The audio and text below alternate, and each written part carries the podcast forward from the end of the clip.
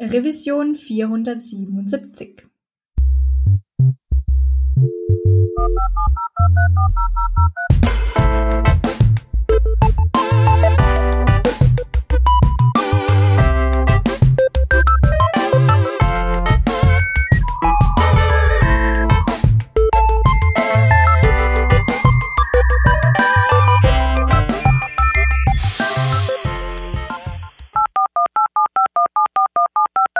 Diese Revision von Working Draft wird euch präsentiert von Hörerinnen und Hörern wie euch. Auf patreon.com slash workingdraft könnt ihr uns ein paar Euro in den Hut werfen. Aus euren Beiträgen und unseren gelegentlichen Werbeeinnahmen bezahlen wir allerlei teure Softwareabos und das Honorar unserer Audioproducerin. Wenn ihr euch auch beteiligen wollt, könnt ihr das unter patreon.com slash workingdraft sehr gerne machen. Wir danken euch tausendfach für die Unterstützung und fürs weitere Zuhören. Herzlich willkommen bei einer neuen Revision von dem Working Draft vom Team. Heute sind wir zu dritt dabei. Da hätten wir einmal den Hans.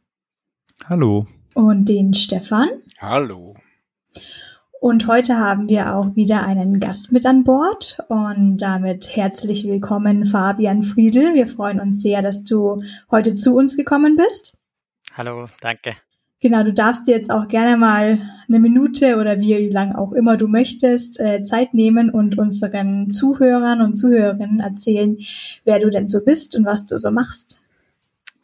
Äh, ja, danke erstmal, dass ihr mich eingeladen habt. Ich bin der Fabian Friedl, äh, bin äh, jetzt seit circa vier Jahren, ein bisschen länger, bei der Dynatrace in Linz und aktuell als Product Owner im UI-Ops-Team bei uns in der Firma tätig und beschäftige mich eben da ähm, in meiner täglichen Arbeit eigentlich mit äh, hauptsächlich mit unserer Komponentenbibliothek und unserem Designsystem.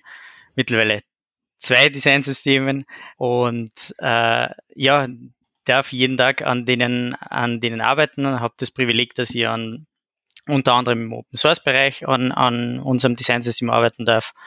Und ich glaube, deshalb bin ich heute hier. Ja, sehr schön. Wenn wir dann gleich schon direkt ins Thema einsteigen wollen, weil du es ja gerade auch schon erwähnt hast, Komponentenbibliothek und auch Designsysteme, das sind ja zwei Wörter, die hört man in den letzten Jahren auch immer und immer öfter. Ich denke, es gibt Firmen, die setzen das ganz selbstverständlich ein. Viele Firmen, die vielleicht diese Begriffe nur immer mal so am Rand gehört haben und sich vielleicht noch fragen, was ist das denn genau? Und zumindest mir geht's da oft so, dass bei solchen Begriffen, dann traue ich mich schon gar nicht mehr fragen, was ist das denn genau, weil es mir so vorkommt, als müsste man das so komplett aus dem FF wissen müssen, so als Standard. Daher würde ich dich gern fragen, was genau ist denn die Definition von einer Komponentenbibliothek?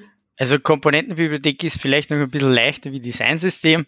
Ähm, Komponentenbibliothek ähm, würde ich so definieren, dass es äh, einfach eine Sammlung an wiederverwendbaren Komponenten ähm, darstellt. Das heißt, äh, es ermöglicht mir, dass ich die Komponente wiederverwende in einem Projekt, also in mehreren unterschiedlichen Projekten in meiner Firma zum Beispiel, äh, oder ähm, um einfach deswegen doppelten Entwicklungsaufwand zu verhindern, Konsistenz zu ähm, erhöhen in der Firma und einfach die, die Qualität und die Iterationen an einem zentralen Ort quasi zu machen. Statt dass jetzt jede einzelne App in der, in der Firma ähm, quasi die Updates für einen Button selbst implementieren muss und es da äh, irgendwelche Teams gibt, die schauen, dass das alles zeitnah umgesetzt wird, gibt es halt im eine Komponentenbibliothek, wo das an einer zentralen Stelle passieren kann und die Teams innerhalb der Firma, egal welche Projekte das sind, können auf diese Ressourcen zugreifen und so kann man sich jetzt sehr, sehr viel Entwicklungsaufwand sparen. Würdest du sagen, eine Komponentenbibliothek, weil du jetzt gerade meintest, ähm, das wird geteilt zwischen verschiedenen Applikationen, macht es auch schon deiner Meinung nach Sinn, wenn man nur eine einzige Applikation hat? Ich meine, es gibt sicher ähm, den, den Mehrwert, dass man das rauslöst und sie einfach die Komponenten in Isolation an, anschaut, ist auf jeden Fall.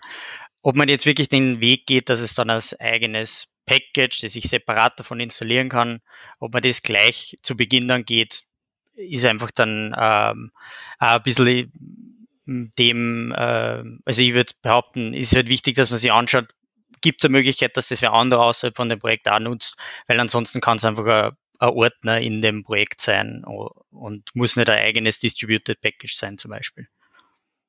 Aber kann ja für ein Team genauso schon eine, eine Komponentenbibliothek darstellen. Ich habe jetzt gerade überlegt, weil, weil just in dem Moment, wo, wo du erzählt hast, okay, also Dinge wie, wie Zentralisieren, Konsistenz etc., ist, ist bei mir die Anfrage reingeflattert, ob es unsere alte CSS-Bibliothek, den Groundhog, noch gibt. Das war so für die, für die mhm. Dynatrace-Komponentenbibliotheken irgendwie so, so das Urgestein, ähm, so Bootstrap-ähnliche CSS-Library, die man sich einfach entweder CSS reinschmeißt oder, oder über NPMs installiert und solche Dinge. Ähm, und schon kann man irgendwie sämtliche UIs gleich anmalen. Würde das äh, dein Verständnis noch schon als, als Komponentenbibliothek gelten oder, oder was ist, ist dieser dieser Sprung von einfacher CSS-File mit ein paar Styling-Klassen, die, die eine Linie vertreten, hin zu, zu einer Full-Fledged Component Library, so wie es der, der erweiterte Sinn ist? Also ist eine sehr gute Frage, wo da die Grenzen sind, die, die verschwimmen, glaube ich, relativ äh, gerne mal. Der Groundhog oder die, die Library an sich, weil ich sie natürlich auch kenne, war für mich sehr wohl eine Komponentenbibliothek heute ist ja das Wort Component ein bisschen SPA belastet wahrscheinlich und Frontend äh, Framework belastet. Und ich glaube, das Bild, was eine Komponentenbibliothek ist, das die meisten Leute im Kopf haben, ist halt ein React oder Angular oder welches Framework der Wahl auch immer Komponentenbibliothek. Aber warum kann eine Komponentenbibliothek nicht einfach nur Markup plus CSS und das dokumentiert sein, ist genauso eine Komponentenbibliothek. Es muss nicht zwangsläufig mit einem, mit einem Frontend-Framework verbunden sein, aus meiner Sicht. Wie habt ihr das denn dann gelöst, wenn man, oder ich weiß nicht, ob ihr verschiedene von diesen ähm, Frontend-Frameworks dann im Einsatz habt bei den verschiedenen Applikationen, aber diese Komponentenbibliothek, gehen wir mal davon aus, sie haben schon logische Aspekte irgendwie dabei, damit man irgendwie diesen Button drücken kann und dann feuert der irgendwas dass, dass man das jetzt zum Beispiel in eine React-App, in eine Angular-App einbringen könnte, so dass es dann überall funktioniert. Oder ist, oder, oder ist, habt ihr zum Beispiel einen, einen React-Button und dann kann man den halt nur bei React-Frameworks einbinden? Also wir, wir haben uns jetzt gerade mit dem Technologie-Switch bei uns in der Firma heute halt intensiv mit Designsystemen auf Basis von Web Components auseinandergesetzt, ob das ein gangbarer Weg ist für uns. Einfach weil weil man eben diese Reusability across Frameworks halt besser machen könnte. Aber wir haben uns dann eigentlich dagegen entschieden, einfach weil äh, und, und uns für eine Framework-spezifische Component Library ähm, entschieden zum jetzigen Zeitpunkt, weil der Ease of Use in dem Framework der Wahl trotzdem aus unserer Sicht nur ähm, größer ist für den Developer, wenn es wirklich tailored vor der Framework ist.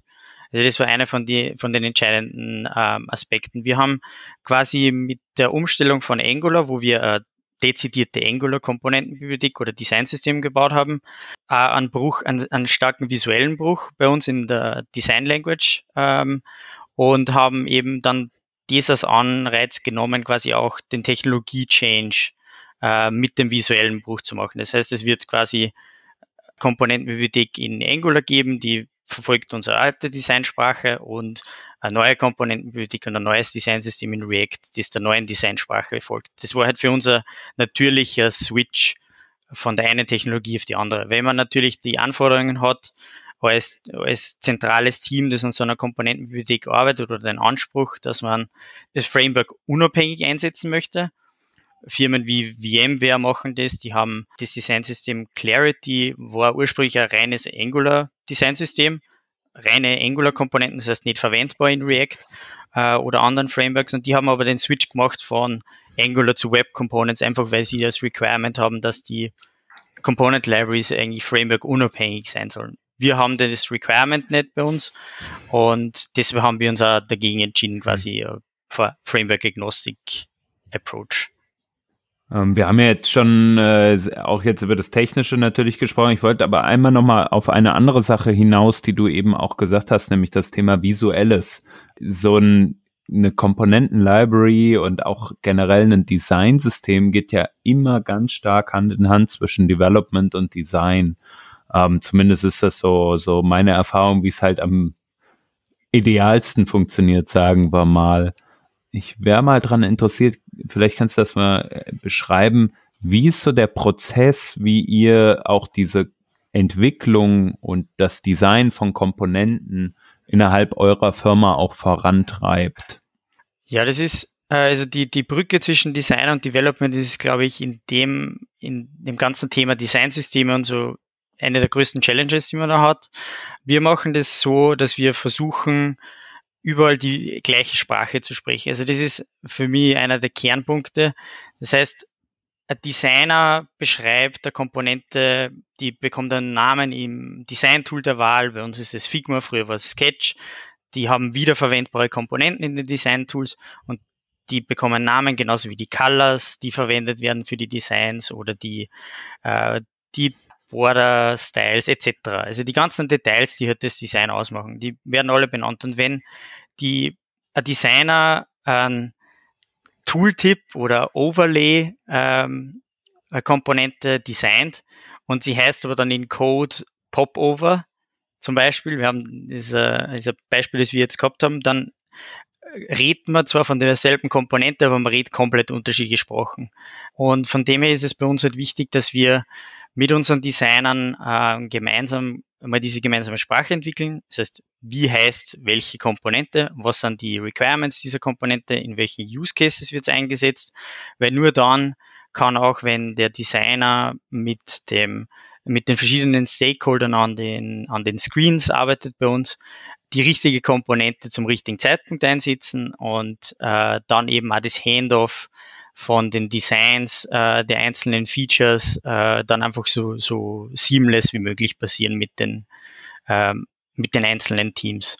Und also wir haben in der Vergangenheit eigentlich die Connection zwischen Design und Development bei uns ziemlich vermisst. Und es es, es ist jetzt äh, einfach ein Prozess, an dem wir stetig arbeiten. Das heißt, früher äh, haben wir halt geschaut, dass das Naming passt, dass wir zumindest dieselbe Sprache, selbe Sprache reden und jetzt schauen wir immer mehr, dass wir ähm, Informationen aus den Tools wie Figma, die eben APIs zur Verfügung stellen, extrahieren, damit wir darauf aufgehend den Code aufbauen können. Das heißt, so Definitionen der Farben, Definitionen der Abstände in den Komponenten, ähm, die folgen ja im Design einem gewissen System und dasselbe System wollen wir auch dann in der Komponentenentwicklung bei uns, die dann ja schlussendlich beim Endkunden ankommt im Browser, sicherstellen. Und je mehr, dass man da quasi über APIs verknüpft, je mehr, dass, je mehr Schnittstellen, dass man da schafft, je mehr Automatismen, dass man da schafft, umso besser ist das ganze System dann auch in Sync. Wie, wie weit kann man da gehen? Ähm, also, also Abstände und, und ich sage jetzt, meine Farbpalette kann ich mir noch recht gut vorstellen, nicht, dass du sagst, äh, ja, also, also du hast halt, keine Ahnung, äh, Figma hat ja auch ein gewisses Set an Tokens, das verwaltet werden mhm. kann, mit dem, mit dem man arbeiten kann. Ähm, aber, aber ähm, wie weit geht man da? Kann man da ähm, gewisse Kombination von Fonts und Abständen innerhalb von, von so einer Button-Komponente einfach extrahieren oder ist da doch nur ein bisschen was an, an Handarbeit nötig?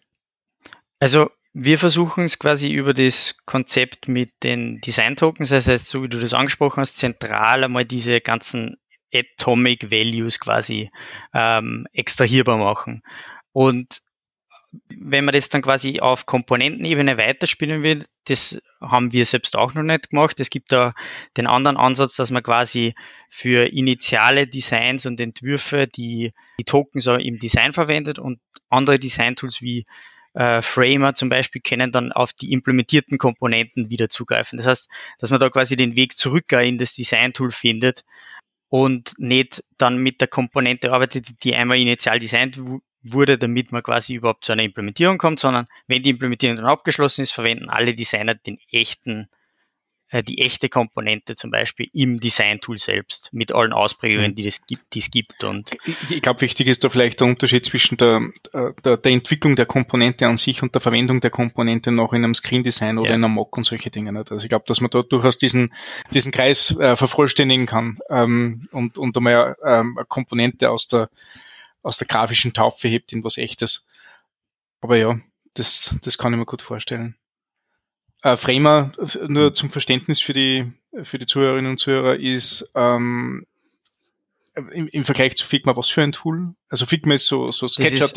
Es ist, es ist im Endeffekt es ist im Endeffekt äh, ihr konkurrierendes Tool, okay. äh, nur haben die den, den Unterschied zu Figma, dass es einfacher möglich ist, echte Code-Components mhm. okay. zu importieren und dann mit echten Komponenten quasi okay. zu arbeiten. Das ist in Figma alles ein bisschen mit Workarounds verbunden. Okay. Ja, ich habe da fast keinen Überblick mehr über die unterschiedlichen Design-Tools, die mit F anfangen. Es gibt ja jetzt auch mittlerweile zum Glück auch einige neue, ne? Also wenn, wenn man sich so zurückerinnert an die Zeiten, wo Photoshop mhm. halt das Mittel der Wahl war, da freut man sich ja dann heutzutage wenigstens mal eine Wahl zu haben, so, ne? Ja. Das ist eigentlich eh krass, oder? Also Photoshop zum, zum Fotos retuschieren, das Design-Tool Nummer eins für eine Dekade von ja. Webentwicklung. Also eigentlich musst du die Hände vom Kopf zusammenschlagen. Es gab ja auch, glaube ich, dann immer die Leute, die da ähm, noch mit ähm, wie hieß das andere Tool mit F nochmal, was äh, von Adobe war? Fireworks. Fireworks. Fireworks. Mhm. Mhm. Aus der Makromedia Super war das, glaube ich, noch. Auch ein Tool mit F. Also man merkt, da äh, zieht sich etwas durch. Ähm, ich würde gerne nochmal auf das Thema zurückkommen. Äh, wir haben über Prozess gesprochen, ne? Und so, wenn ich, wenn ich so zugehört habe und weiß nicht, ob ich das richtig äh, deute, es hat sich viel so angehört, wie es gibt halt diesen Designprozess und da wird halt eine Komponente definiert und dann wird das ich sag jetzt mal provokativ rübergekippt, über den Zaun geworfen und dann kann mal Development gucken, wie sie das einsetzen. Vielleicht kannst du das nochmal ein bisschen auf, aufbohren, denn ich bestimmt habe ja. ich das nicht ganz richtig verstanden. Hoffentlich ist es nicht so. wir, wir versuchen quasi ganz, ganz bald, also bei uns funktioniert das jetzt aktuell über so Design System Component Requests. Das heißt, wir haben bei uns in unserem Ticketing-System einfach einen eigenen Story-Tab, wo jeder quasi einen Request an das, an das Design System Team stellen kann.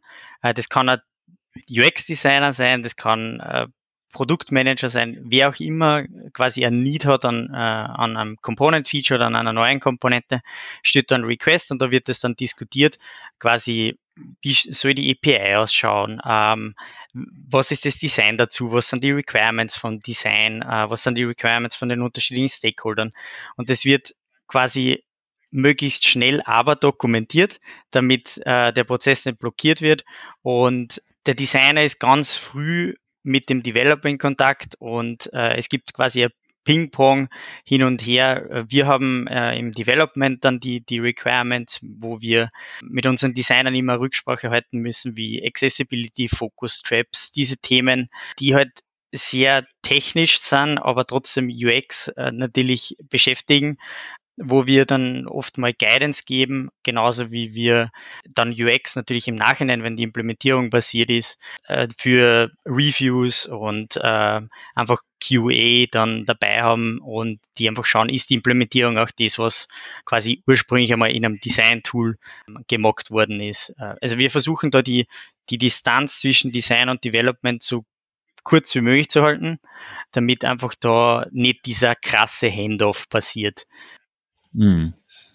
Sondern wir versuchen das möglichst unbürokratisch. Also wir fordern von unseren UX-Designern nicht seitenlange Definitionen, wo welche Abstände in den, in den Mocks zu verwenden sind, sondern wir versuchen da einfach gemeinsam quasi die Komponente äh, ans Ziel zu bringen, weil ein, ein fertiges Design wird der Kunde halt nie so sehen. Ähm, da kann das Design noch so gut sein, sondern das, was beim Kunden ankommt, ist dann die Implementierung. Also sollte man gemeinsam ähm, immer an dem gesamten Weg arbeiten, aus meiner Sicht und nicht quasi, ich bin fertig mit meinem Design und danke, Wiederschauen, so auf die Art. Ja. Ja, ich denke, das ist auch ganz wichtig. Also für mich, ich stelle das fest, äh, wir sind in einem etwas kleineren Team ähm, von, ich glaube, elf, zwölf Leuten im Moment unterwegs und gerade da ähm, spielt es natürlich uns sehr in die Karten, dass wir auch diese direkten Absprachen halt ganz, ganz stark nutzen können, habe ich so das Gefühl. Äh, und ich, für mich ist es immer so, das, das, beste Produkt aus dem, was du da machst, kriegst du mhm. halt irgendwie raus, wenn du alle Parteien irgendwie an einen Tisch holst. Ne? Du hast eben Accessibility angesprochen. Ähm, vielleicht gehört auch auf, äh, je nachdem, in welchem Kontext man unterwegs ist, noch ein SEO-Thema äh, dazu, irgendwie äh, Design natürlich User Experience, dann auf der anderen Seite, dass äh, die Anforderungen, die aus den jeweiligen Fach Bereichen kommen ähm, und dann natürlich auch die technischen Grundlagen, die überhaupt zur Verfügung stehen und die, die Wünsche, die so das im Produkt allgemein herrschen, ja. Und ich glaube, das alles zahlt halt am Ende auf die bestmöglichste Lösung einer, einer Komponente ein irgendwo. Zumindest für uns in unserem kleineren Kontext. Und ich glaube aber, dass das gerade, je größer man wird, auch immer generischer wird. Ne? Ihr habt ja eben sowas, so Themen wie Bootstrap auch angesprochen. Ähm, oder du hast auch angesprochen, ne, dass, äh, dass es halt eine Component Library häufig auch äh, dann so gibt, dass die halt so generisch ist und alles so abbildet. Material UI ist jetzt im React-Kontext äh, riesig. Ne? Ähm, wie seht ihr das so jetzt so für eure Firma, aber vielleicht auch im K Kontext auf andere Firmen bezogen?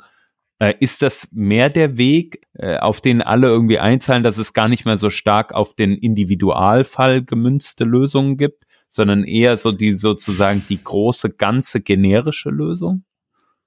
Also ich glaube, es ist, es ist wichtig, dass man sich, wenn man so ein Component Library oder Design System aufbaut, fragt, wer der Konsument davon ist.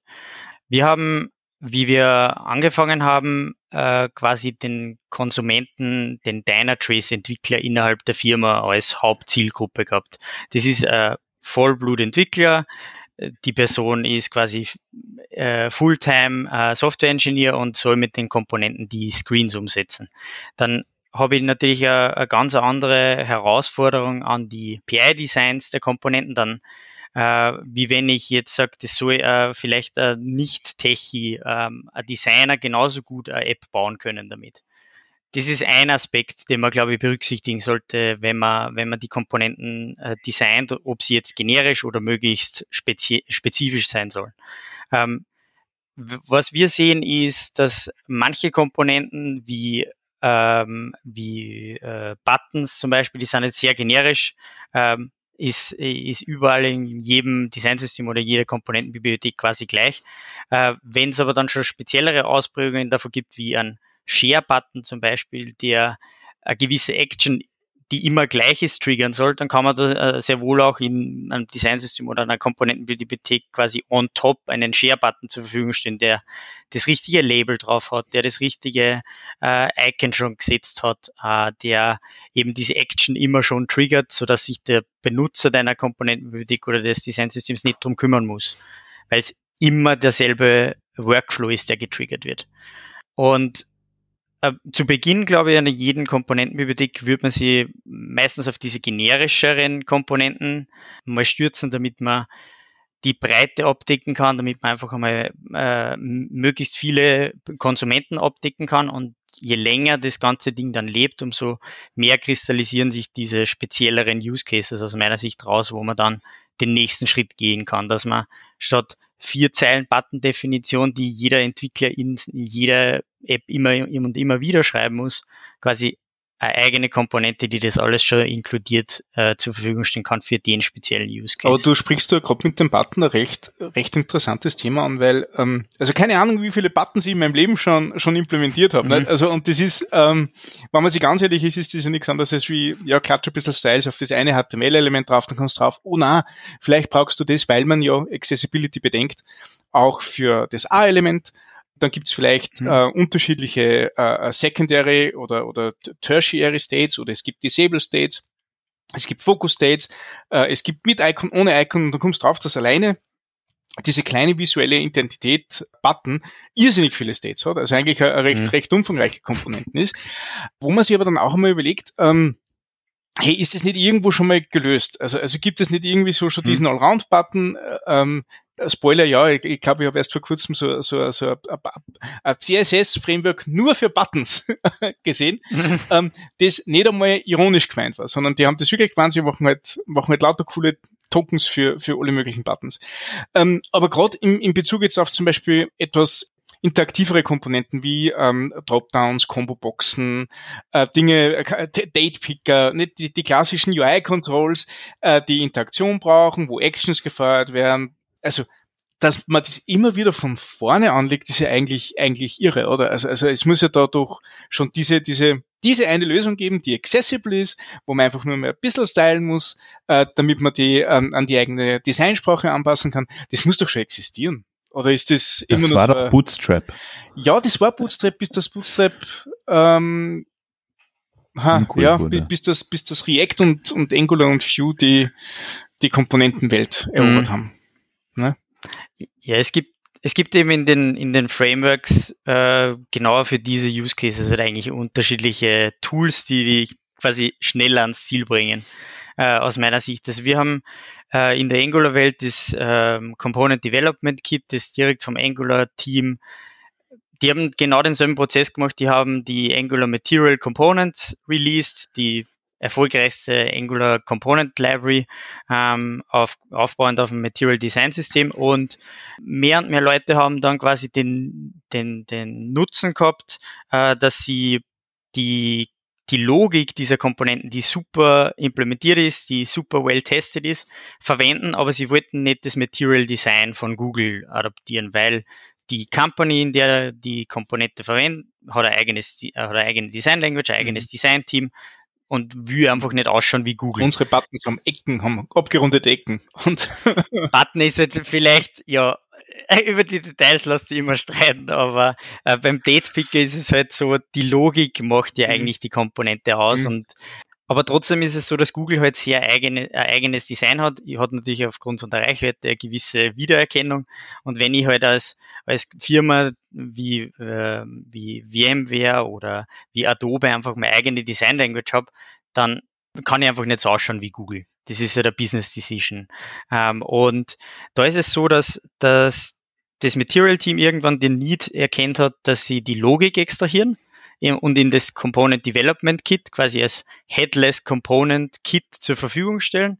Und Material selbst baut mittlerweile intern ähm, auf dem Component Development Kit aus. Das heißt, die möchten dieselbe Journey wie äh, wenn ich jetzt als, als Developer hergehe, will meine eigene Angular Komponentenbibliothek bauen und ich brauche da äh, äh, Select oder ein Dialog oder ein Table, aber ich möchte es in grün und nicht, aus, nicht so ausschauen lassen wie Google, dann kann ich jetzt das Development Kit von, von Angular verwenden und quasi mein eigenes Styling on top. Und ich bekomme die Logik for free, ich bekomme äh, Accessibility wirklich schon zu einem gewissen Grad abgedeckt und ich kann einfach auf dem aufbauen und ich habe schon eine sehr, sehr, sehr solide Basis, auf der man eigentlich relativ schnell zu, zu Ergebnissen kommt. In React war der Switch natürlich zu Hooks, dass ich Logik in Hooks verbocken kann. Ähm, aus meiner Sicht halt genau der Move, dass ich äh, Logik und, äh, und die, die, die ganze Interaktion ohne Styling quasi zu, zur Verfügung stehen kann, wiederverwendbar zur Verfügung stehen kann in der Community äh, und aufbauend auf den Hooks quasi mein eigenes Markup dazu schreibe, ähm, wo ich eben dann verhindere, dass ich mir den, das x-te Dropdown oder mhm. die, die nächste Combo-Box selber schreiben. Das ist, und ja, das ist vielleicht was, was viele React-Entwickler gar nicht, äh, gar nicht kennen, ähm, dass du wirklich eine sehr elegante Möglichkeit hast, dass du die gesamte Interaktionslogik in, in, in Hooks, also dies, dieser React-Ort, um, um Events und State zu, zu managen, auslagern kannst. Und, und das, was du halt dann machst, ist wirklich, ja, du, du machst dein Markup, Du schreibst deine Styles dazu und dann, ja, legst du halt hier und da ein paar Properties hin, wo halt gedrückt werden soll und wo sich der, der State ändern soll und fertig. Ne? Also, also das ist schon beeindruckend, muss ich ganz ehrlich sagen. Das war mir so nicht bewusst, bevor wir dieses Fass aufgemacht haben. Ja, also die, die Qualität da von diese, ähm, also die React Aria Library zum Beispiel von Adobe, die hat sich ja das Ziel gesetzt, quasi Accessibility ohne Markup quasi ähm, zur Verfügung zu stellen für wiederkehrende Patterns in meinem UI. Also wenn es um, darum geht, ich mache ein Overlay auf, dann sollte ich halt den Fokus in das Overlay reinsetzen, ich sollte den Fokus da drinnen trappen, sodass der User mit Keyboard-Navigation das Overlay nicht verlassen kann, solange das nicht geschlossen wird. Und alle diese komplexe Interaktion eigentlich ähm, und alle ARIA-Properties, die damit verbunden sind, damit das wirklich accessible ist, bekomme ich quasi ohne Markup zur Verfügung gestellt, extrem well tested mit verschiedenen Screenreadern etc.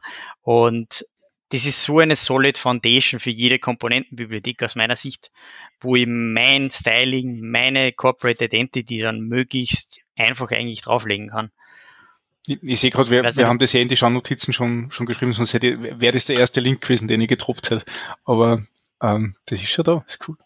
ich weiß nicht, wie es da in der View-Welt ausschaut, wie da die Varianten sind.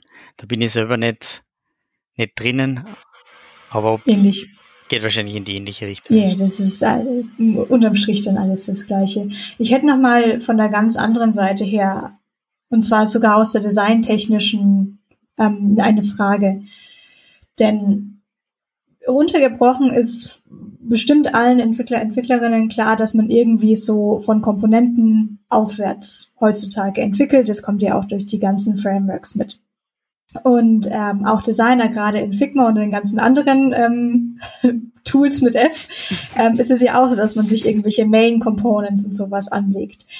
Aber das, was man ja quasi oft erstmal braucht, das, was man oft auch den Kunden erstmal zum Abchecken geben sollte, sind ja quasi Seiten und Screens.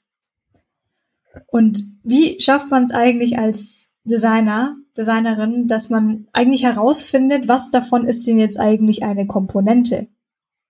Und was sollte ich als Komponente, als Main Component designen, um dann den Entwicklungsteams sagen zu können, hey, wir brauchen das mal als wiederverwendbare Komponente oder es ist noch gar nicht wiederverwendet.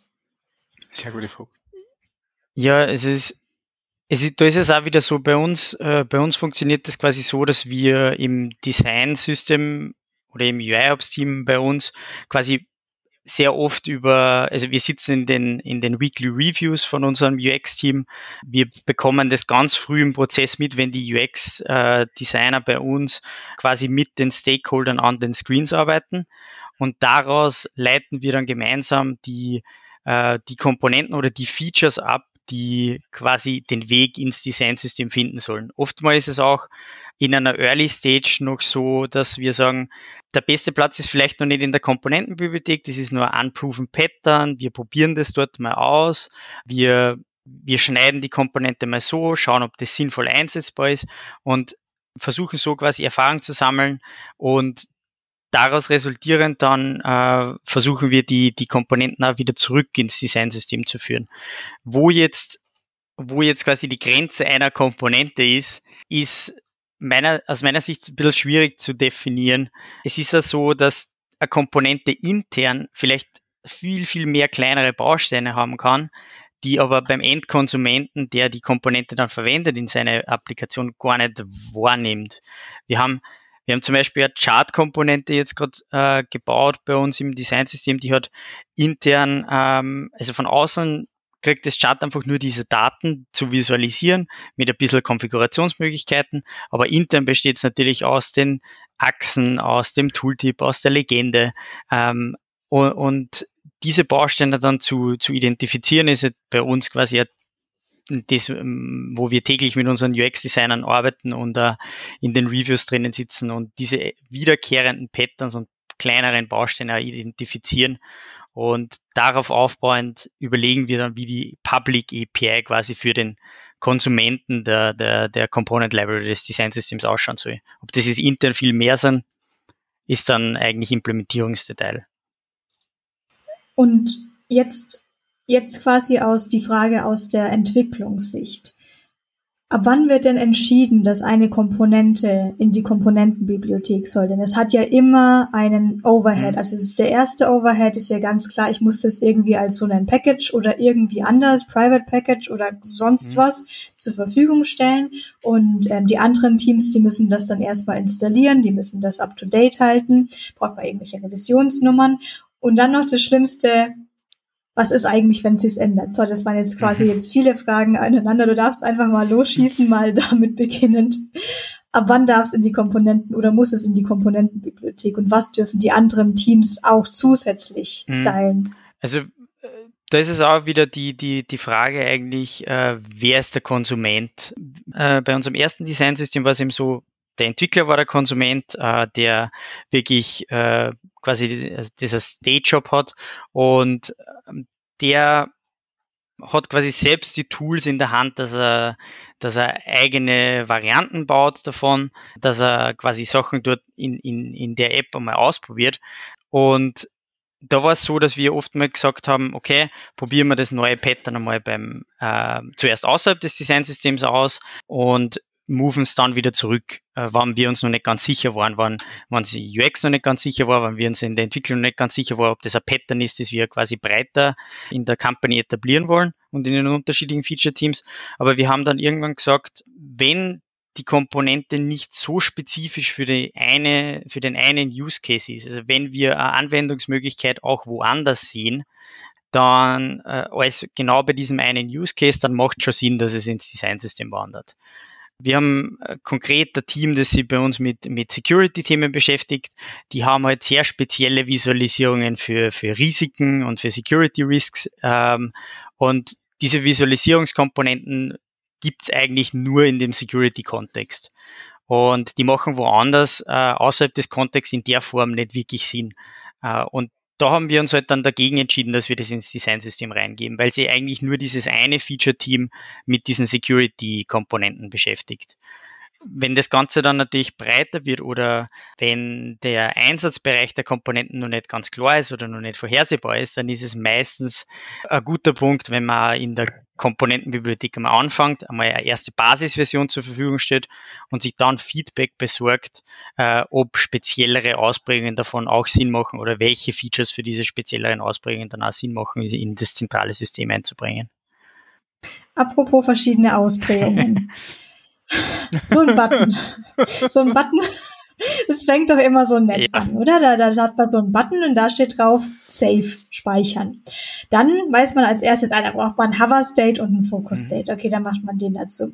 So, jetzt geht's weiter. Jetzt braucht man den Disabled. Und jetzt muss noch ein Loading-Icon mhm. drauf. Und manchmal davor und manchmal danach. Manchmal auch ein anderes Icon und manchmal muss das Icon noch animiert mhm. sein. Ähm, und es wächst ja so oft mhm. gerne so dynamisch. Dann hat man als Entwickler, Entwicklerin eher sehr diese, diese, diese Komponente mit diesen 5000 if-else und denkt sich, oh Gott, was habe ich getan? Aber wie, wie kann man, wie, wie könnte da eigentlich im Designsystem da unterstützende Sachen kommen? Weil ich weiß oft selber nicht, also ich werde ja immer so gefragt, was brauchst du denn vom mhm. Design? Kannst du uns Bescheid? Und ich, ich weiß es nicht. Und es ist so schlimm, weil ich traue mich dann auch nicht, ich, ich weiß eigentlich gar nicht, was ich brauche. Ich weiß auch gar nicht, was alles möglich ist.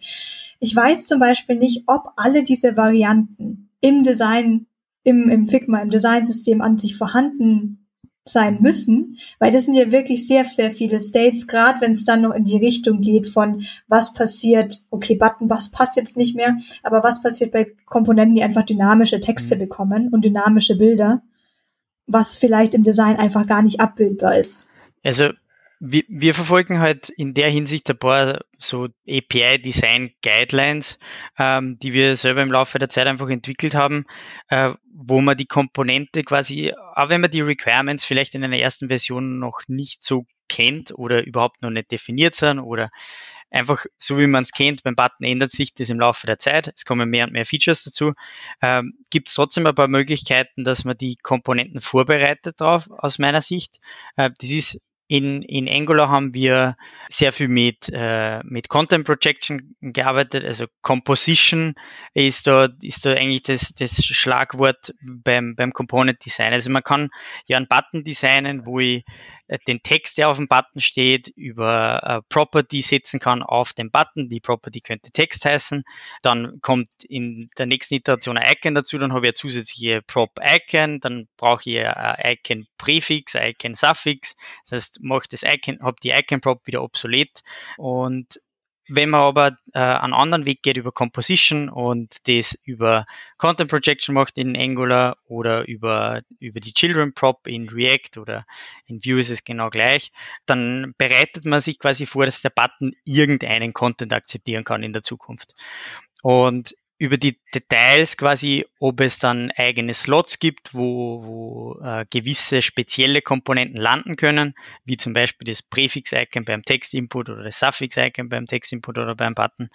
Da ist man noch flexibel und kann aber trotzdem schon relativ eine stable API eigentlich für den Konsumenten zur Verfügung stellen. Also wir sind jetzt genau in der Situation, wir haben noch keine Icons gehabt initial in unserer, in unserem neuen Designsystem und jetzt mit der, mit den neuen Icons, die wir bekommen haben, äh, ist es halt so, der Button akzeptiert Text als, als Children, äh, also im, mit dem Children Prop und in Zukunft akzeptiert er halt ein Icon und Text. Und ob das Icon jetzt davor oder nach dem Text gerendert wird, äh, ist dann Sache von dem Developer. Und ich muss mir eigentlich nur in der Komponente selbst kümmern, dass das Alignment passt innerhalb der Komponente, wenn ein oder mehrere Dinge quasi ähm, an die Komponente übergeben werden. Und das ist halt viel, viel flexibler, wie wenn, ähm, wir, haben auch das Beispiel gehabt äh, mit einem Card-Titel. Card gängige Komponente. Initial sagt der, hat der Designer bei uns ähm, gesagt, ja, da, da steht immer Text drinnen und der Text muss immer so groß sein. Und dann vergeht ein bisschen Zeit und dann bekommt, kommt der, der, der erste PM und sagt, ja, ich möchte aber in dem Text ähm, das zweite Wort rot schreiben, weil das ist die kritische Anzahl an Problems, äh, die ich auf der Karte darstellen will. Und wenn ich halt das rein limitiere von String, habe ich in dem Moment äh, Probleme und in dem Moment es muss ich die API eigentlich brechen für den Konsumenten. Äh, weil das, was vorher nur String war, ist halt jetzt mittlerweile enthält Markup und ist halt, wenn man quasi das nicht über Composition löst, ist es viel, äh, viel schwieriger, dass man die, die ganzen Fälle vorab schon mal ähm, antizipiert und auch berücksichtigt und schon mit vorab so eine flexible API designt, wie wenn ich das über Composition löse. Jetzt musste ich gerade schmunzeln, weil ich habe jetzt gerade festgestellt, wie lange ich das schon mache. Und mein erster Gedanke war, ich verstehe das Problem nicht, Split für Leerzeichen, dann das zweite Element, also Array-Element 1 raussuchen, Span drumherum klatschen und ein Klasse Red, Problem gelöst. Entschuldigung, nicht nachmachen, nicht zu Hause nachmachen. Aber ähm, wie, wie sind denn so quasi die Teams bei euch aufgeteilt? Es gibt jetzt zum Beispiel diese Teams, die PM, jetzt im Scrum-Kontext dann irgendwie PO, Scrum Master, sonst was, ähm, Entwicklerinnen und Designer dabei haben. Und dann können, quasi die Anforderungen quasi so an das Komponentenbibliotheksteam kommen und dann kommen quasi verschiedene ähm, Design-Teams und sagen, wir bräuchten dies, wir bräuchten das. Oder gibt es quasi so ein Design-Team für die Komponentenbibliothek, ein Team für die Komponentenbibliothek Entwicklung? Und die Konsumenten? Ähm, also bei uns ist es so, wir haben eben äh, das, das UI-Ops-Team, wo hauptsächlich die Entwicklung der Komponenten passiert und äh, das äh, Schwesterteam dazu ist quasi unser Design-Team. Wir sind eigentlich aus einem Team entstanden, nur aufgrund von der Größe haben wir jetzt da halt einen offiziellen Split. Äh, aber das wird nicht wirklich gelebt, dieser Split, sondern wir, wir arbeiten halt eigentlich recht, äh, recht eng gemeinsam. Aber es gibt dann trotzdem bei uns diese Feature-Teams, die quasi am Produkt selbst äh, die Features entwickeln und die haben eigentlich auch einen Designer zumindest im Team. Äh, und der ist natürlich in Sync mit dem Kern-Design-Team bei uns, das sich mit dem Designsystem, mit der Komponentenbibliothek auseinandersetzt und die und diese zentrale Ownership quasi über das Design und über die Designsprache in der Firma dann über hat und das halt über das Designsystem quasi ausrollt innerhalb der Firma. Und wenn wenn der Designer in dem Solution-Team äh, ein neues Requirement hat oder ein, Use Case hat, der noch nicht erfüllt wird von einer von unseren Komponenten, dann beginnt eben bei uns die Diskussion, äh, ist es ein Fit fürs Designsystem? Gibt es vielleicht schon vergleichbare Komponenten, die man eher erweitern sollte, als eine neue Komponente einzuführen? Oder äh, ist der Use Case eigentlich abgedeckt schon mit einer bestehenden Komponente und das, das wäre eigentlich die richtigere und wir brauchen keine neue Komponente. Und dieser Prozess beginnt dann quasi mit den Stakeholdern der, der Feature-Teams bei uns gemeinsam in Verbindung mit dem, mit dem Kernteam vom Designsystem mit unseren UX-Designern gemeinsam. Okay. Und so eine Komponentenbibliothek, wenn ich jetzt als so ein Feature-Team mir das nehmen mhm. möchte, dann muss ich ja am besten mal wissen, ohne jetzt äh, die Leute per Discord oder Slack zu beballern. Was denn das? Was soll ich denn da nehmen? Sondern ich möchte ja vermutlich irgendwie einfach mal äh, raussuchen, was es da so gibt. Da geht der und ich habe jetzt zu jeder Kopf, Entwicklerin und jeden Entwickler und erklärt es höchstpersönlich. Bürozeiten um 5 Uhr, genau. Uhr morgens bis 23 Uhr abends. Ne? ja, genau. Stimme schon aufgenommen, so ein Kassettenrekorder dabei. Ich spule jetzt nochmal vor, diesmal zuhören. Aber nein, ich, ich weiß, dass es Storybook gibt. Ich habe, glaube ich, auch immer mal wieder nach Alternativen gesucht und keine richtigen gefunden. Aber es ist ja immer auch mal dieser Overhead dabei, diese, das dann zu dokumentieren und vor allem die Dokumentation ähm, up-to-date. Ich glaube, dieses initiale Dokumentieren ist immer noch so ganz mhm. witzig, aber dann, wenn sich mal schnell was ändert, wie sinnvoll würdest du wirklich sagen, sind diese Dokumentationen, ist es ein Muss oder geht es irgendwie anders? Also ich glaube, es kommt einfach auf den Scale an der, der, der Konsumenten des Designsystems. Ähm, sobald es über ein kleines Team hinausgeht, das quasi nur eine Tür entfernt ist, äh, ist Dokumentation aus meiner Sicht einfach das, das äh, ein absolutes Muss wir, wir in der Firma haben natürlich unterschiedliche Zeitzonen. Äh, ich habe Kollegen, wir haben Kollegen, die sitzen in Detroit, die brauchen auch während der, der Working Hours quasi die Infos, wie sie die Komponenten verwenden. Äh, da möchte ich nicht im Slack quasi jedes Mal einen Ping bekommen, äh, wenn da Fragen auftauchen. Und einfach aus dem aus dem Grund versuchen wir äh, wirklich so viel wie möglich zu dokumentieren. Und das Allerwichtigste ist quasi die Public API und die Usage von den Komponenten ähm, aus meiner Sicht. Also dokumentieren von jeder Public Property in, in der Komponente, wann, wann äh, soll ich die setzen, beziehungsweise was verursacht es, wenn ich den Wert da ändere auf der Property, was ist zu erwarten, was habe ich für Events auf meiner, äh, Event-Callbacks auf meiner Komponente, etc. pp. Und dann Zusätzlich noch kommt immer die Frage, okay, jetzt habe ich diese Liste an Props und weiß, was ich da setzen kann, aber wie verwende ich die Komponente eigentlich in echt? Und gerade mit Composition Use Cases ist es halt nicht, wenn ich da nur Children Property anführen würde, dann reicht es einfach nicht, weil was gebe ich da rein ähm, als Verwender von der Komponente? Und da, da haben wir halt die Erfahrung gemacht, je mehr von diese, von, von interaktiven Example, von interaktiven Demos oder Stories in Storybook man zur Verfügung stellen kann, inklusive Source Code, umso besser ist es, weil wir kennen das, glaube ich, alle. Wir sind, äh, wenn ich was finde, was genau passt auf meine Use Case und ich kann das copy-pasten äh, und ich spare mal quasi die Arbeit, das selbst zu schreiben, dann probiere ich das einmal und schaue mal, wie, was ich abändern muss, damit ich es dann wirklich in meiner App zu, äh, verwenden kann. Und genauso sehen wir das auch als im Design-System. Wir haben zu unseren 50 Components, äh, die wir in Angular circa gehabt haben, das letzte Mal, wie ich geschaut habe, haben wir knapp 350 Examples, ähm, die verschiedenste Use Cases abdecken, verschiedenste Ausprägungen abdecken. Ähm, und die, das ist bei, bei uns so, dass wir die quasi dynamisch auf Story, äh, auf Stackblitz erzeugen mit jedem, mit Release unserer Komponentenbibliothek das heißt, die sind immer in Sync, weil die verwenden die echten Components, äh, die greifen immer auf die letzte Version unserer Komponentenbibliothek zu und wenn ihr als Benutzer der Komponentenbibliothek einfach den Source Code aus, aus dem Exempel rauskopiert und in meine App integriert, dann, dann läuft das Ding auch in der Regel. Und ihr spart somit quasi dieses Nachfragen, wie verwende ich das, ähm, und, äh, und habe auch zusätzlich dazu in meiner IDE noch super Autocompletion wegen JS-Doc Comments oder Type Definitions, die einfach mit der Komponentenbibliothek mitgeschippt werden. Und das, das hilft halt am Team, das, äh, wir sind jetzt aktuell in der Komponentenentwicklung bei uns im, im circa neun Entwickler. Wenn wir aber mit einem, äh, also mit allen Entwicklern reden müssten, das bei uns an die 700 geht im Moment, dann, das lässt sich nicht das lässt sich nicht realisieren.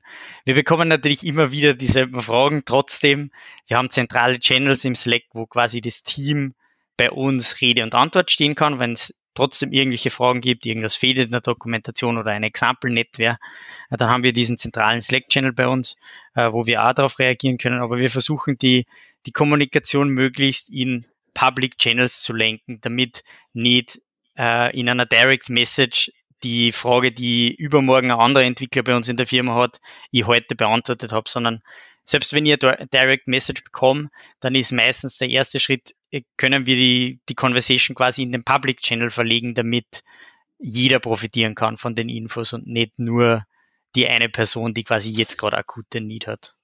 Hat sich da schon mal so ein Community-Gedanken ergeben, dass Leute, die dort Fragen stellen und deswegen in den Channel äh, subscribed sind, die, die Fragen anderer beantworten, ohne dass, dass euer Team überhaupt irgendwie. Ja, auf jeden Fall. Also wir haben, cool. wir haben, wir haben einige äh, Personen, die sich da sehr engagieren, obwohl sie eigentlich überhaupt nicht Teil von unserem äh, UI-Ops-Team sind. Wir haben also sogar den, den Fall gehabt, dass dass wir einen Entwickler gehabt haben aus dem Barcelona Lab, der sehr proaktiv auf uns zugegangen ist, gesagt, ich möchte, ich bräuchte die und die Komponente, ich möchte das unbedingt contributen. Da haben wir dieses Contribution-Modell eigentlich auch noch nicht aufgesetzt gehabt ähm, und hat selber eigentlich den Großteil mehrerer Komponenten bei uns entwickelt und ist jetzt auch bei uns Code-Owner im, im, im Repo. Das heißt, es, selbst obwohl, obwohl er nicht bei uns im Kernteam quasi dabei ist, ist er derjenige, der die Pull Request Review, ist er derjenige, der auf Code Quality schaut, dass die Features, die da reinkommen, ähm, in das Konzept der Komponente passen, etc. pp. Also was wahrscheinlich auch wieder auf, auf die Dokumentation zurückzuführen ist. Nicht? Also, also ich glaube, Contributions werden um einiges einfacher gemacht, wenn man selbst herausfinden kann, was nötig ist, anstatt dass man irgendwie vor, vor einem Haufen Code steht, durch den man nicht durchnavigieren kann und noch überlegt, okay, wie, wie, wie kriege ich das jetzt da ein, ohne mhm. dass das hinten wieder rausfällt. Ne? Und ja. Ja, deswegen versuchen wir ähm, quasi das Designsystem ist für mich so man kann sich sehr viel ähm, die Open Source Ansätze eigentlich abschauen. Das ist, es ist ein kleines Kernteam, das ist quasi das Core-Maintainer-Team, das für eine riesige Gruppe, vielleicht sogar Personen, die man gar nicht kennt oder die, wo man gar nicht weiß, dass sie eigentlich Konsumenten sind, ein gewisses Set an Components zur Verfügung steht, ein gewisses Set an Tools äh, zur Verfügung steht. Und mit dem Open Source Ansatz ist es eben so, ich kann Feature Requests stellen, dann wird mit dem Maintainer diskutiert, macht es Sinn, dass das da reinkommt. Es wird um Contributions gebeten, weil das Kernteam quasi sich um andere Dinge annehmen muss und vielleicht nicht gerade keine Zeit hat, aber der Need da ist. Das heißt, man kann sich da sehr viele Aspekte eigentlich aus der Open Source Welt, kann man sich ausborgen, weil die Prozesse sehr ähnlich sind. Und wir haben das, das Designsystem bei uns eigentlich recht bald als Open Source Projekt innerhalb der Firma betrachtet oder haben es zumindest so gelebt, äh, obwohl es nun noch zu dem Zeitpunkt noch nicht auf, äh, auf GitHub wirklich Open Source war. Aber wir haben es genauso gelebt, haben die Prozesse gelebt in der Firma und haben quasi gesagt, es gibt ein Kernteam, aber Contributions are welcome und jeder, der ein Need hat, kommt auf uns zu und wir helfen den, den äh, Entwicklern und Entwicklerinnen beim, beim Contributen und unterstützen die, vor allem bei der ersten Contribution, äh, schauen wir, dass wir da möglichst viel Unterstützung liefern. Und es hat sich dann einfach gezeigt, je mehr und mehr die Person sich involviert in den Prozess, umso weniger Arbeit ist es dann bei den dritten, hm. vierten, fünften Contributions. Ich finde das, ich finde das super spannend, weil ähm, du, du hast in Wirklichkeit in, in so einer Situation immer zwei Möglichkeiten und, und eine Möglichkeit, die, die viele nehmen, ist die äh, Gatekeepen. Ne? Also, also bitte ja nicht in, in unseren Prozess reinpfuschen. Wir kommen eh schon nicht äh, äh, vorne und hinten zusammen. Nicht? Deswegen alles kanalisieren über eine Person, die nachher irgendwann einmal einen Burnout hat, weil sie mit, mit, mit dem mit der der, äh, der Last und dem Druck nicht mehr zurechtkommt. Ähm, Möglichkeit eins, nicht ganz so cool wahrscheinlich kurzfristig okay, weil du halt wirklich mhm. äh, ähm, sämtliche Anfragen kanalisieren kannst. Nicht? Andere Variante, Dokumentation, das ist euer Ding jetzt, äh, Contributions Welcome, bitte folgt zu unserem Prozess, aber euer Bier. Ne? Und, und wenn ihr wollt, dass das da reinkommt, dann seid ihr dafür verantwortlich. Und das finde ich, finde ich spannend. Also das hat sicher, sicher durchaus einen Reiz sicher auch schwer, nicht? Also ich glaube, dass man da über kurz oder lange jemanden braucht, der sich, der sich bewusst ähm, einmal einen Sprint oder Wochen zumindest Zeit nimmt, um die Bezugsperson zu sein für, für Contributions. Aber äh, durchaus etwas, das ich gerne in mehr Firmen sehen würde. Also wir versuchen halt quasi vor allem First-Time-Contributor immer eine Ansprechperson zu geben. Ähm, das heißt, es gibt immer einen, äh, eine Person bei uns im Kernteam, die quasi für Fragen da ist, die vor allem für First-Time-Contributor ist es so, die haben vielleicht ein bisschen Angst oder ein bisschen Hemmschwelle, quasi Fragen in einem größeren Forum zu stellen, wie an so einem Public Slack Channel company-wide. Ähm, und für, für diese Contributions ist es aus meiner Sicht durchaus hilfreich, wenn man da als Kernteam, das an dem Designsystem oder an der Komponentenbibliothek arbeitet, ein bisschen einen direkteren Kanal aufbaut zu den, zu den einzelnen Entwicklern, die dann dort die Zeit investieren und gewillt sind, äh, auszuhelfen und so quasi dieses Designsystem mal zu erweitern, um, obwohl das vielleicht nicht die eigentliche Feature Development Arbeit ist, die ja deren auch Hauptaufgabe ist. Cool. Das Ganze waren ja jetzt vor allem, es ist die Komponentenbibliothek für so die, die, die eigenen Feature Teams. Wenn man jetzt gerade in größeren äh, Konzernen denkt, keine Ahnung, irgendwie jetzt äh, irgendwelche Mobilfunk und Allianz und Versicherung, da weiß man, die haben irgendwie mehrere Apps und ähm, mehrere Webseiten und dann ist es sicherlich auch ganz spannend. Wie ist es denn ähm, allerdings, wenn, wenn man die Konsumenten zum Beispiel gar nicht kennt? Also wie ist es denn im Open Source Bereich? Ist das das Gleiche? Gibt es da Unterschiede? Was, was, was hat man da für Vorteile, wenn es oder also, Nachteile, also, die Issue-List? Man, man kann natürlich, also ich habe selbst nie in einem reinen Open Source Projekt mitgearbeitet, die, wo dahinter nicht eine Firma war. Ähm, also in einem Designsystem, das quasi firmenunabhängig entwickelt wird, habe ich selber noch nie mitgearbeitet. Das stelle ich mir extrem spannend vor, weil da ist es wirklich rein aus den, äh, aus den Requirements, die quasi von außen auf das Team ein, quasi einfließen und die Vision des, des Kernteams. Äh, bei uns ist es natürlich so, dass die, äh, wir machen zwar Open Source, ähm, aber die, die Features oder die Requirements sind äh, quasi hauptsächlich aus, der, aus unseren Feature-Teams getrieben und äh, beeinflussen so natürlich die Richtung und die Roadmap und einfach die, die, die Design Decisions quasi, die wir treffen innerhalb der Komponentenbibliothek. Wie es jetzt eben wirklich im Open Source Bereich, wenn ich quasi das neue Designsystem, das das ich mir quasi ausdenke, äh, bauen möchte und aber eigentlich noch keinen Konsumenten habe dafür, stelle mir extrem spannend vor, aber da, da habe ich selber keine Erfahrungen damit. Meistens ist es halt, weil es natürlich ein nicht so kleines Investment ist, also Designsystem oder Komponentenbibliothek zu bauen, von irgendeiner Firma meist gebackt. Und also ich frage mich gerade, wie das die Großen machen, aber Material ist ja, ist ja definitiv gepackt, obwohl das ja eigentlich eines der, der am weit verbreitetsten Designsysteme ist, die nicht nur vom, vom, vom eigenen Hersteller verwendet werden. Ich meine, das war ja, glaube ich, die Idee dahinter, nicht, dass du sagst, ja. okay, du kannst, du kannst äh, Google-Style-Apps machen und auf, auf, die, auf der Google-Hardware publishen etc.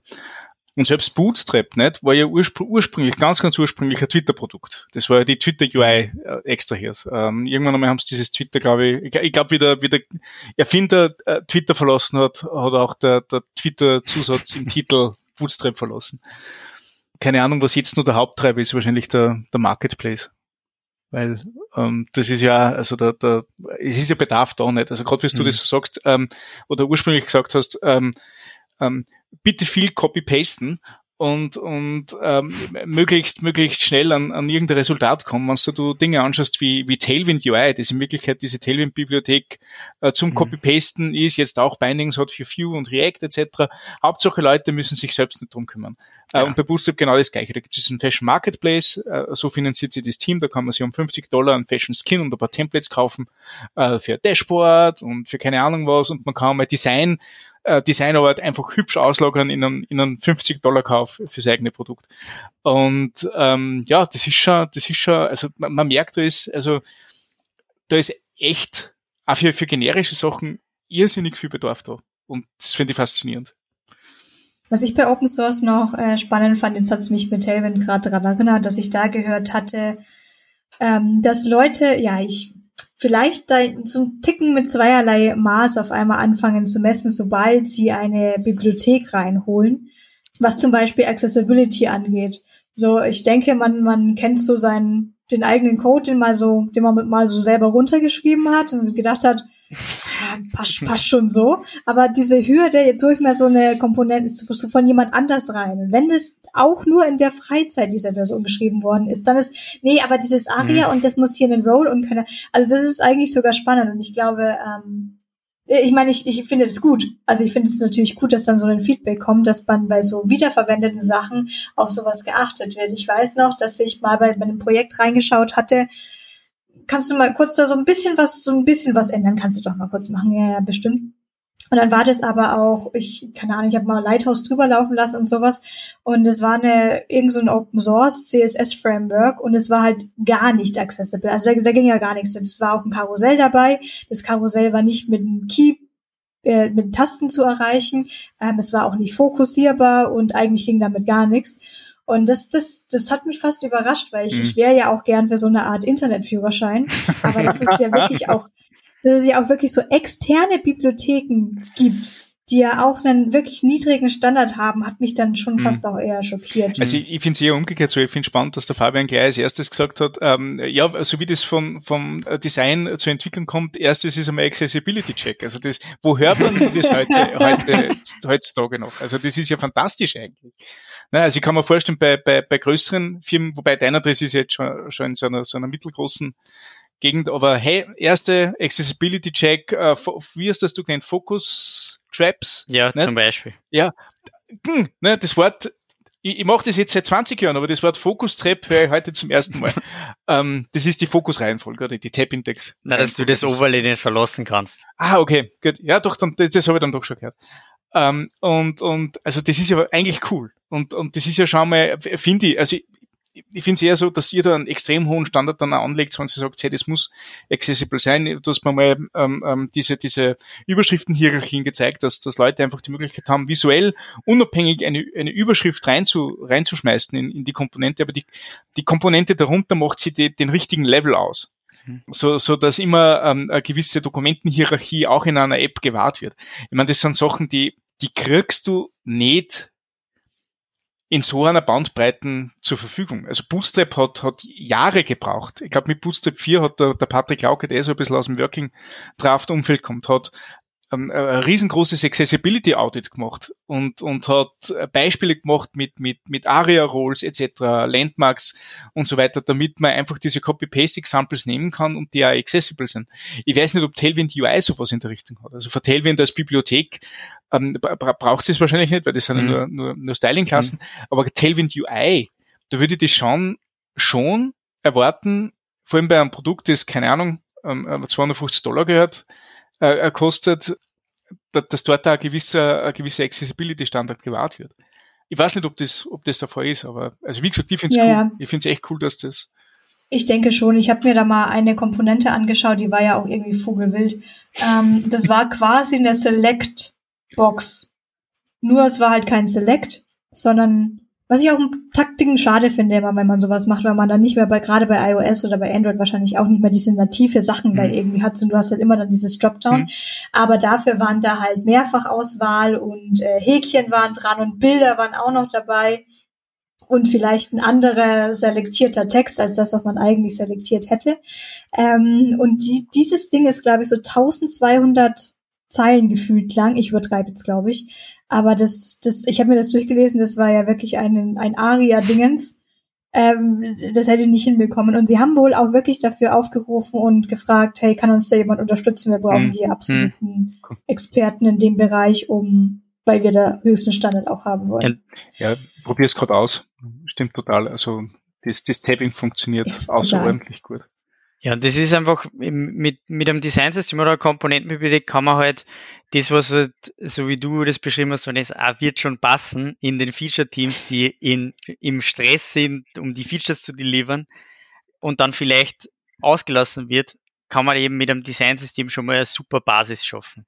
Wenn man 90% der Komponenten aus dem Designsystem zur Verfügung stellt, dann hätte, sollte man im besten Fall 90% schon mal mit Accessibility baked in bekommen und die letzten 10% sind halt dann beim Feature-Team zu lösen.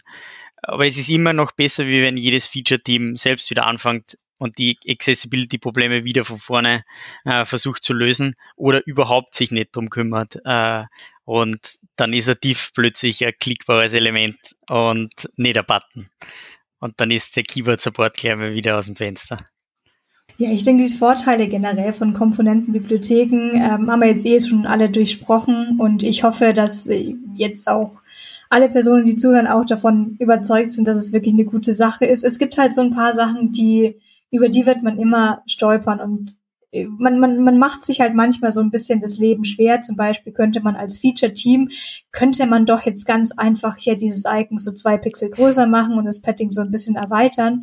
Aber muss man jetzt wirklich durch diesen Prozess gehen, das irgendwie die Änderung anzumelden und abzuwarten? Muss man mit sich selber kämpfen? Soll ich das jetzt, mache ich das jetzt in so einem kleinen Dilemma? Ähm, ich, ich denke, wenn da einfach von Anfang an die Organisation ganz gut ist und da Regeln stehen, so dass ich nicht bei jedem Planning fragen muss, kommt das jetzt da rein oder machen wir das selber oder wie machen wir das hier? Dass man dann nicht immer so ganz Case by Case entscheidet, sondern mhm. schon sagt, man hat da so eine Grundlinie und das macht man so, ähm, dass man sich vielleicht auch ein bisschen das Leben einfacher macht. Und ich denke, das kommt halt daher, dass es ein bisschen neueres Ding war und sich die so viele Teams, so viele Firmen sich alle die gleichen hm. Fragen mhm. gestellt haben. Außer natürlich jetzt alle, die jetzt hier zuhören und jetzt genau wissen, wie man das alles macht. Wir hatten jetzt auch ähm, ganz, wir hatten die Komponentenbibliothek am Anfang erklärt und dann haben wir ganz oft das Wort Design Tokens verwendet. Und falls ich es jetzt nicht richtig mitbekommen habe, ist auch schon ein bisschen später, mein Kopf wird ein bisschen müde. Abgesehen vielleicht, ja, wir hatten es auch schon mit Spacings und irgendwie Farben. Aber was, was, was ist eigentlich so der Export von Design Tokens? Also was kommt da raus? Also bei uns kommen im, es ist, es ist ganz unterschiedlich. Design Tokens sind quasi die, die, ist die erste Definition egal wo ich diese Tokens dann äh, konsumiere, das ist äh, aus meiner Sicht ein anderes Thema, aber die sind die Grundlage dafür, dass ich für die unterschiedlichen Konsumenten das zur Verfügung stelle. Wenn ich jetzt dann denke, ich, ich möchte Komponenten in, äh, in iOS verwenden oder die Design-Tokens in iOS verwenden, dann muss ich für die iOS-App die Colors und die Definitionen dieser Tokens ganz anders extrahieren, wie wenn ich das jetzt zum Beispiel in mit Custom Properties konsumieren will in, meiner, in meinem CSS. Wenn ich jetzt, ähm, wir haben uns jetzt äh, quasi äh, auch ein TypeScript TypeSafe Layer für die Tokens definiert, wo wir quasi für jeden Token, den wir aus unserem Design extrahieren, ähm, aus unserem Design Tool quasi eine TypeSafe Representation für uns in, in TypeScript zur Verfügung stellen. Einfach weil Custom Properties den schlechten Nebeneffekt haben, dass ich keine Notification kriege mein Bild bricht nicht, wenn die verschwinden in der Zukunft. Und der Browser Fallback dann einfach auf schwarz, weil das nicht defined ist und der Button, der vorher blau war, weil er den Design Token Color Action verwendet hat, ist dann plötzlich schwarz, weil irgendwer den Token gelöscht hat. Und wir versuchen quasi da Type Safety reinzubringen. Da gibt's ganz spannende Ansätze in den, in den letzten Wochen und Monaten. Ähm, die Vanilla Extract zum Beispiel von einem Design System Team aus Australien ist eine ganz, eine ganz neue ähm, CSS in TypeScript Bibliothek, die genau dasselbe macht, quasi Tokens in TypeScript zur Verfügung zu stellen. Aber was man da alles rausextrahiert aus, äh, aus den Definitionen äh, der Tokens, ist äh, eigentlich jedem selbst überlassen. Da gibt's äh, ein nettes Tool, das nennt sich Style Dictionary, das ist bei Amazon entwickelt worden, das genau diesen Use Case abdeckt. Ich habe eine zentrale Definition dieser Design Tokens und ich möchte x-beliebige Formate daraus generieren. Ich möchte vielleicht SCSS verwenden, weil manche App-Entwickler äh, mit SAS äh, die Styling äh, dann verwenden in deren App. Ich möchte äh, andere Entwickler konsumieren, aber wirklich Custom Properties in CSS zum Beispiel, dann brauche ich diesen SCSS-Layer nicht. Andere, ich habe einen Entwickler, der in einer nativen Android-Application diese Tokens verwenden will, dann brauche ich für den ein eigenes Format, das in der Android-Application importiert werden kann. Also die Tokens sind quasi diese Schnittstelle, wo ich diese kleinen Design-Informationen definieren kann und daraus dann für meine unterschiedlichen Konsumenten dieser Designsprache quasi die unterschiedlichen Formate raus generieren kann. Bei uns ist es so, wir haben aktuell eben äh, hauptsächlich in, in, in React und in CSS dann den, den Einsatz der Design Tokens, aber wir ähm, arbeiten jetzt da an zwei nativen Applikationen, wo diese Design Tokens dann eben für Android und für iOS extrahiert werden und zur Verfügung gestellt werden, damit die Entwickler dort auch die diese Informationen konsumieren können und in Sync, besser in Sync sind mit, äh, mit der Design Language des Designsystems. Und ganz spannend ist eben, dass aktuell gibt es immer ein bisschen ein Disconnect und dieses Extrahieren oder dieses Definieren der Design-Tokens ist halt sehr toolspezifisch. Wenn ich meine Design-Tokens in Figma definieren will, dann hat Figma einen Weg, diese Design-Tokens zu definieren. Andere Design-Tools wie Adobe XD oder Framer machen es dann wieder ganz anders.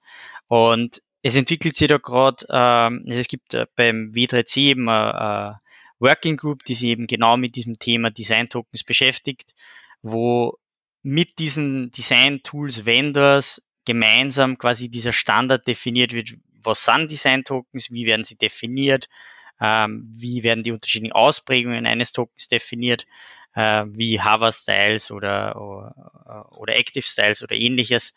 Und da gibt es eben jetzt gerade diese ich glaube, der, der erste Editor-Draft ist jetzt ähm, gerade in, in, in Arbeit, ähm, aber nur noch nicht publicly available. Aber wir verfolgen den Standard halt recht, recht genau und was sich da ergibt, einfach damit man früh auf einen möglichen Standard setzen können, wie man Design-Tokens eben definiert und wie man diese Design-Tokens dann auch konsumieren kann in den, in den unterschiedlichen Tools. Verstanden. Vielen Dank. Ja, jetzt bin ich gerade so ein bisschen am, am Durchschauen für, für der, der Vorbereitung, die wir so, so gehabt haben. Ähm, haben wir noch, noch ein Thema auf, auf Tisch, das euch interessiert? Oder auch anders ausgedrückt, jetzt haben wir ja dich ja mit vielen äh, Fragen beballert. Gibt es denn irgendwas, was dir noch auf dem Herzen liegt, was du noch erzählen möchtest, worüber wir jetzt einfach noch nicht gesprochen hatten? Also aus meiner Sicht haben wir, glaube ich, überall ein bisschen äh, reingeschnuppert. Und ich glaube, das hat ganz gut gepasst. Also von meiner Seite gibt es eigentlich keine offenen Themen mehr. Ich hätte gerne noch zwei Links gedroppt. Und zwar, Teile von Fabian seiner Arbeit sind ja, sind ja öffentlich. Also barista.deinadress.com sollte man auf jeden Fall verlinken. Das ist das, das Angular Design System, das wir heute stark besprochen haben. Äh, da sieht man die ganzen wunderschönen Beispiele und Copy-Pasten und man kann ein bisschen herumspielen damit. Also, also ähm, sehr, sehr zu empfehlen. Ich, ich, ich, ich sehe es berufsbedingt regelmäßig. äh, ich bin immer wieder überrascht, was man da drinnen jetzt findet. Ähm, und das Zweite, was ich gern, gern noch reingeben möchte, ähm, Fabian und sein Kollege, der, der Thomas, haben vor, mittlerweile ist fast zwei Jahre her, Wahnsinn, ähm, in Berlin auf der NGDE-Konferenz einen Vortrag zu dem Thema gehalten, äh, im, im, Raum von 30 Minuten, wo man auch noch mit, also gerade wenn sie aus dem Angular-Umfeld kommt, mit sehr viel Code-Beispielen nochmal die, die gleichen Themen anders bearbeitet zu sehen bekommt. Also das, die zwei Sachen kann ich sehr, sehr gut empfehlen. Jo.